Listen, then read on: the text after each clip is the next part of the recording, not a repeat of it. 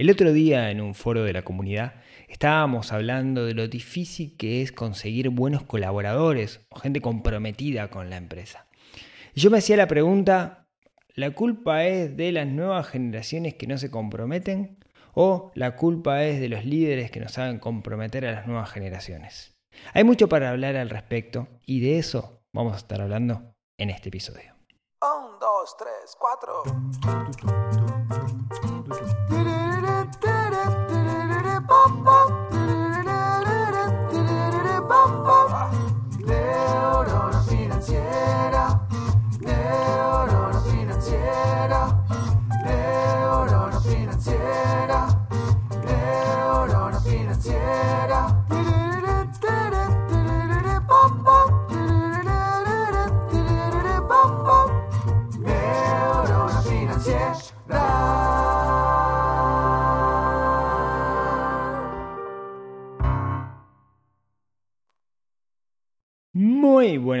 Tardes, noches para todos. Bienvenidos a un nuevo episodio del podcast de Neurona Financiera.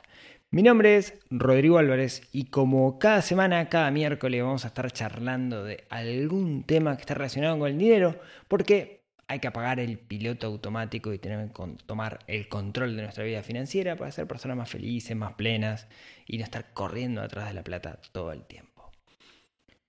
Hoy vamos a charlar de un tema que a mí me, me- me interesa mucho el cual le he dedicado bastante tiempo de estudio, sin ser experto en la materia, eh, que, que está relacionado con, con las personas, ¿sí? está relacionado con los colaboradores dentro de los equipos, los empleados, los, y digo entre comillas, recursos humanos y ahora vemos por qué. Pero antes, antes, eh, hoy esto está viendo la luz el miércoles 29 de junio, si todo sale bien.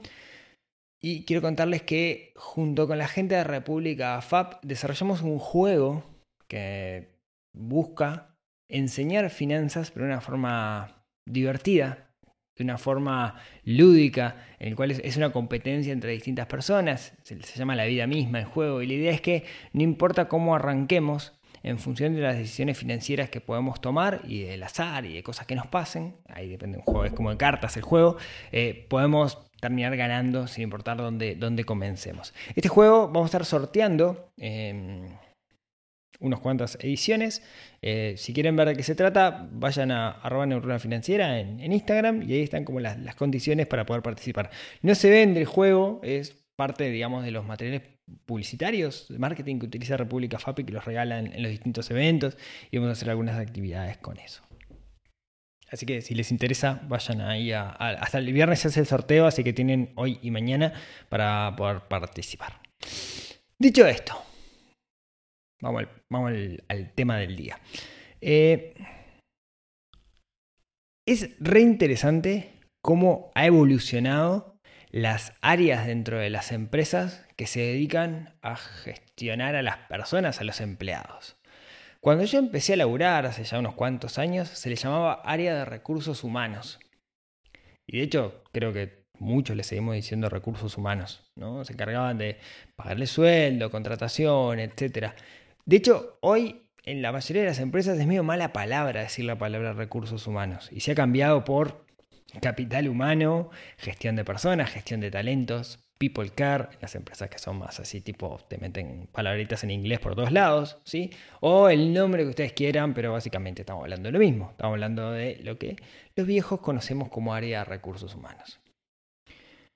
¿De dónde viene esa palabra recursos humanos? Bueno, viene de la época de Henry Ford, Revolución Industrial, ¿no? De ahí 1900 y pico, donde estaban empezando la cadena de montaje, pasada la Revolución Industrial, digamos, eh, donde venía la, cadena de montaje, ¿no? Recuerdan, la cadena de montaje era, revolucionó la industria y básicamente era una cinta y el empleado que estaba en un lugar tenía un rol, poner un tornillo, apretar una tuerca, ensamblar una pieza. Eso hacía que el trabajo que hacía cada una de las personas fuera específico y repetitivo.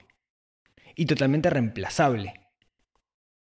Si lo pensamos, es más o menos lo mismo que tiene una tuerca, ¿no? Una tuerca tiene un trabajo específico y es reemplazable por otra tuerca igual. En ese sentido, las personas, los empleados, se transformaban en recursos. Era un recurso para el montaje de ese aparato industrial, en la época de la industria, ¿no? Y todo lo que era la estrategia de gestión, todo lo que era la estrategia de manejo de esas personas, de esos recursos, sentó las bases que durante muchos años se utilizó para gestionar personas. De hecho, hasta el día de hoy, muchas de las cosas que hacemos siguen estando, siguen estando muy relacionadas con, con, ese método de gestión de la cadena de montaje. Por eso vienen recursos humanos, ¿no?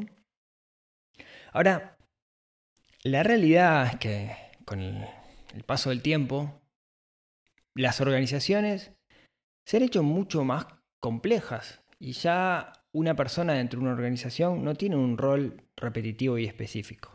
Obviamente depende del caso, ¿no? Sigue habiendo organizaciones que sí lo tienen. Pero la mayoría de aquellos que son empleados no, no tienen una sola función, sino que tienen que hacer un abanico enorme de actividades. Eso complejizó de alguna manera el tema, ¿no? Porque hoy las personas no solo tiene que apretar la, la tuerca, sería ideal que esa persona con la cual trabajamos pueda innovar, pueda ser creativa, pueda ser proactivo, sepa trabajar en, equipo, esté orientado a soluciones, ¿no? Todas esas cosas que vemos hoy en los llamados, eh, los llamados laborales dentro de los, de los, de los avisos, ¿no? Y eso no importa qué tipo de organización sea. Puede ser un bar, puede ser una empresa de software, puede ser una inmobiliaria. Quien tenga estas habilidades de innovar, de ser creativo, de ser proactivo, de hacerse dueño del problema, de ser responsable, de llegar en hora y todas esas cosas, va a tener una ventaja. Ahora, lo que pasa es que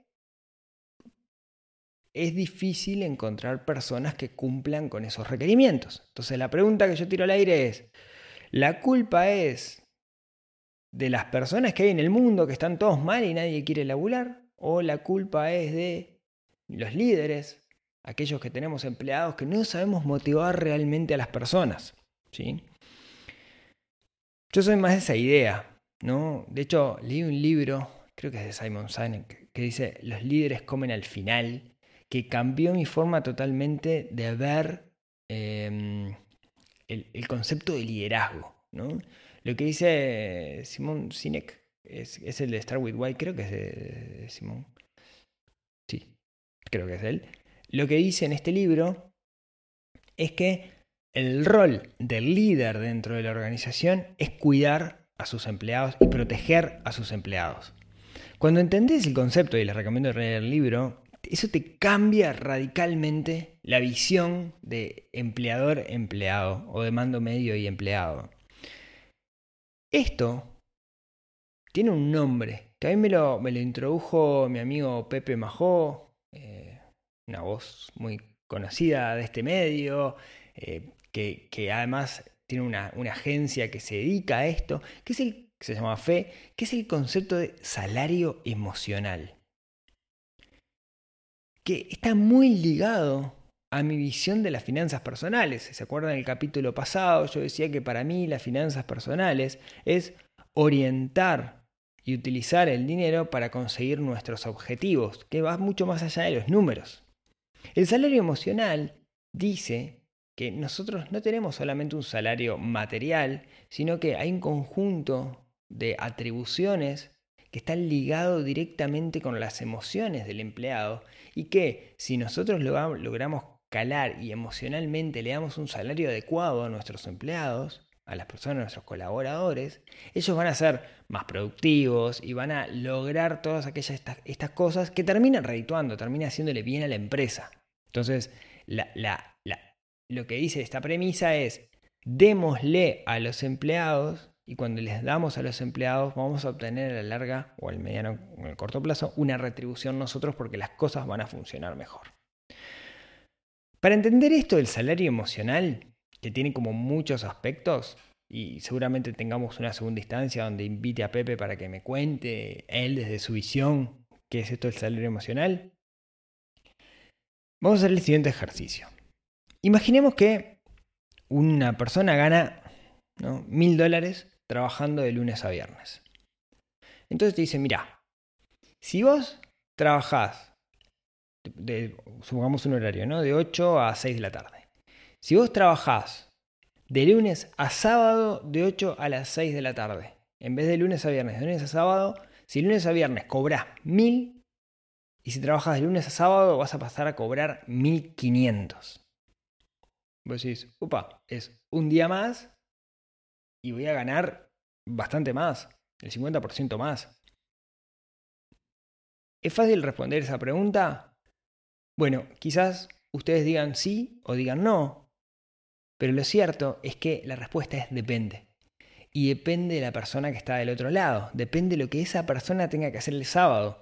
Por ejemplo, tengo un amigo que se llama Rodrigo, que él es líder scout, es educador de los scouts. Y yo creo que si le hacen esta pregunta y le dicen, bueno, pero mira que los sábados no puedes ser más líder de los scouts, que no le retribuye económicamente, ni a palos agarra viaje. Porque ese salario emocional, eso que a él le hace bien, está muy ligado con lo que puede hacer los sábados.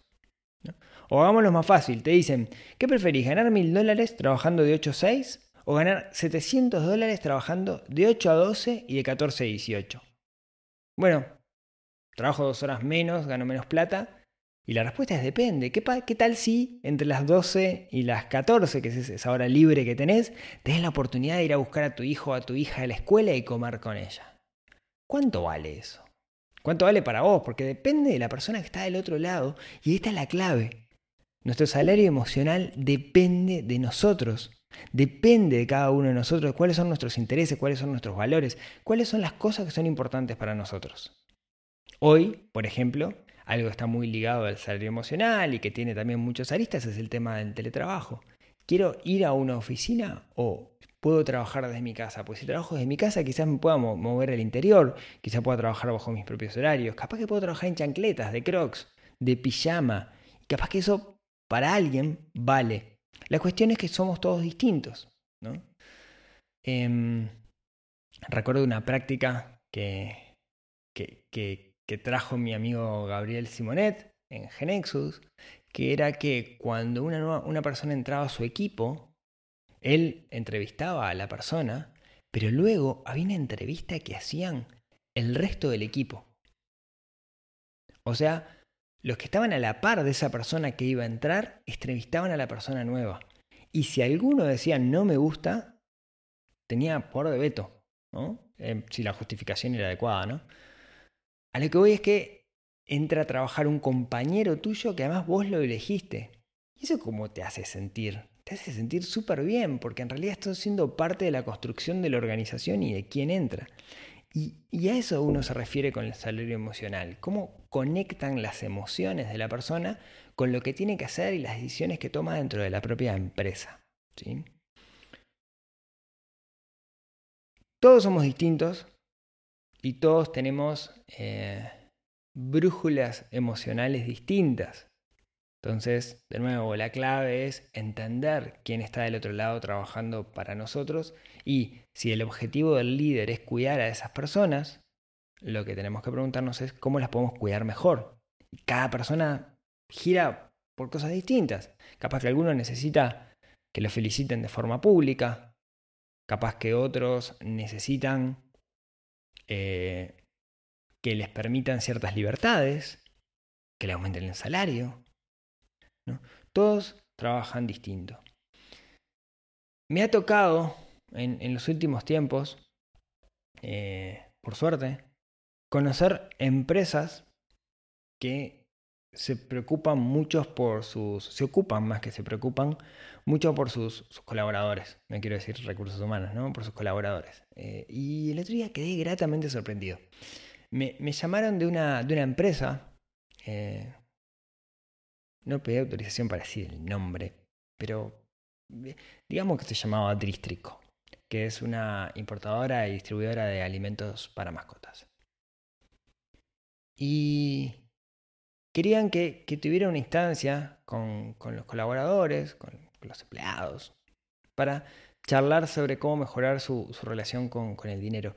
Y, y, ahí me contaron todo lo que hacían por la gente, ¿no? Y me contaron, mira, no, nosotros tenemos un gimnasio acá y la gente puede venir y entrenar en el gimnasio. Y también tenemos, eh, hacemos asado los viernes a mediodía y comemos entre todos.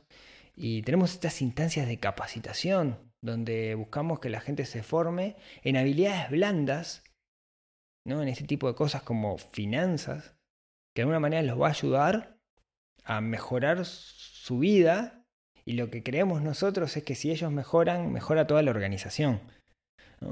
Y me parece genial que haya empresas que no sean del palo de las empresas de tecnología que se están sacando los ojos por los empleados, porque todos vemos, uy, Google y Amazon y Globant y Mercado Libre y el maní gratis y la mar en coche. Está, bueno, la realidad es que en el mundo de la informática hay pocos recursos, hay pocas personas, dije recursos, hay pocas personas y las empresas se sacan los ojos por meter, entonces le dan cuanto más cosas se les puedan dar a, los colaboradores, mm, más chance de que no se vayan ahí. Eh, pero está genial que otras clases de empresas hagan esto, porque lo que están haciendo es decir, queremos a nuestros empleados, queremos que les vaya bien, porque si a ellos les va bien, nos va a ir bien a nosotros. ¿no? Entonces, la pregunta que tenemos que hacernos es, ¿cómo nosotros podemos motivar a nuestros colaboradores? ¿Cómo podemos motivar a los empleados, a las personas que trabajan con nosotros?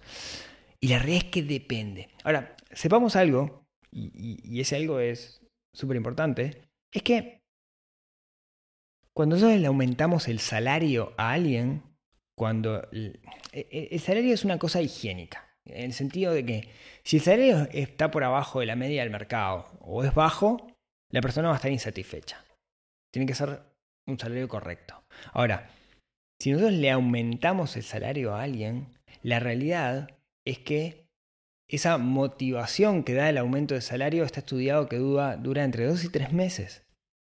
Luego de esos dos y tres meses ya volvés a la necesidad de decir, no, yo debería ganar más. Entonces, subir el salario es un factor motivador, pero muy en el corto plazo en el largo plazo no funciona. Y ahí es donde entra esto del salario emocional, de cómo puedo cuidar yo a los empleados para que los empleados hagan las cosas bien. ¿sí? Hay otras empresas que lo que hacen es apelan al, commodity, que te doy la guardería gratis, que te doy maní gratis, etcétera, etcétera. Pero en realidad es como genérico, ¿no? La realidad es que lo que hay que hacer es ponerse del otro lado y preguntar, che, ¿qué necesitas? O capaz que no preguntar, aunque es válido, sino intentar descubrir, porque mucha gente, muchas veces la gente no sabe qué es lo que necesita, descubrir qué es lo que la persona necesita para poder ayudarlo. Bajo la premisa esto de que lo que le hace bien a, la persona va a repercutir y después va a terminar mejorando no solamente la empresa, sino toda la sociedad. Entonces, la clave es entender a esas, a esas personas. ¿sí? Y ustedes dirán, bueno, Está bien, esto me sirve porque yo tengo personas a cargo y tengo este problema con la gente, que tengo rotación, alta rotación, te lo formo y después se me van. Bueno, este me sirvió. Pero muchos de los que están escuchando esto me dirán, che, no, ta, yo soy empleado. ¿A, mí qué me aporta? Le está diciendo a, a mi jefe que no me aumente el sueldo porque me va a durar tres meses. No. Lo que estoy diciendo es que vale la pena que nos preguntemos a nosotros mismos qué es lo importante, qué es lo que nos motiva y no que, no que pensemos solamente en el dinero. Muchas veces hay factores que para la empresa es muy fácil darnos eso, pero no se da cuenta que nos los tiene que dar. Y quizás lo único que tenemos que hacer es preguntar. Si capaz que tenemos que ir con ese jefe y decirle, che, ¿me puedo ir los viernes más temprano? Te lo compenso los lunes. Y capaz que te dice que sí. Y es un ganar-ganar. Entonces, vale la pena preguntarnos cuál es el salario emocional, qué es lo que nos motiva a nosotros y levantar la mano y pedirlo, porque no todo es plata. A veces vale la pena cobrar menos dinero, pero ser más felices, o en otras palabras, tener mejor salario emocional. ¿sí? Así que vale la pena pedir, vale la pena preguntar, pero primero preguntémonos a nosotros mismos. Muchas gracias por escucharme hasta acá, como siempre. Muchas gracias por ser parte de, esto. Recuerden que en neuronafinanciera.com se pueden suscribir a la lista de correo. En la lista de correo eh, todos los jueves mando un mail donde cuento algo personal o donde cuento alguna aprendizaje o que estoy leyendo, cosas por el estilo que les puede dar una mano también para mejorar sus finanzas personales. Así que muchas gracias por escucharme hasta acá.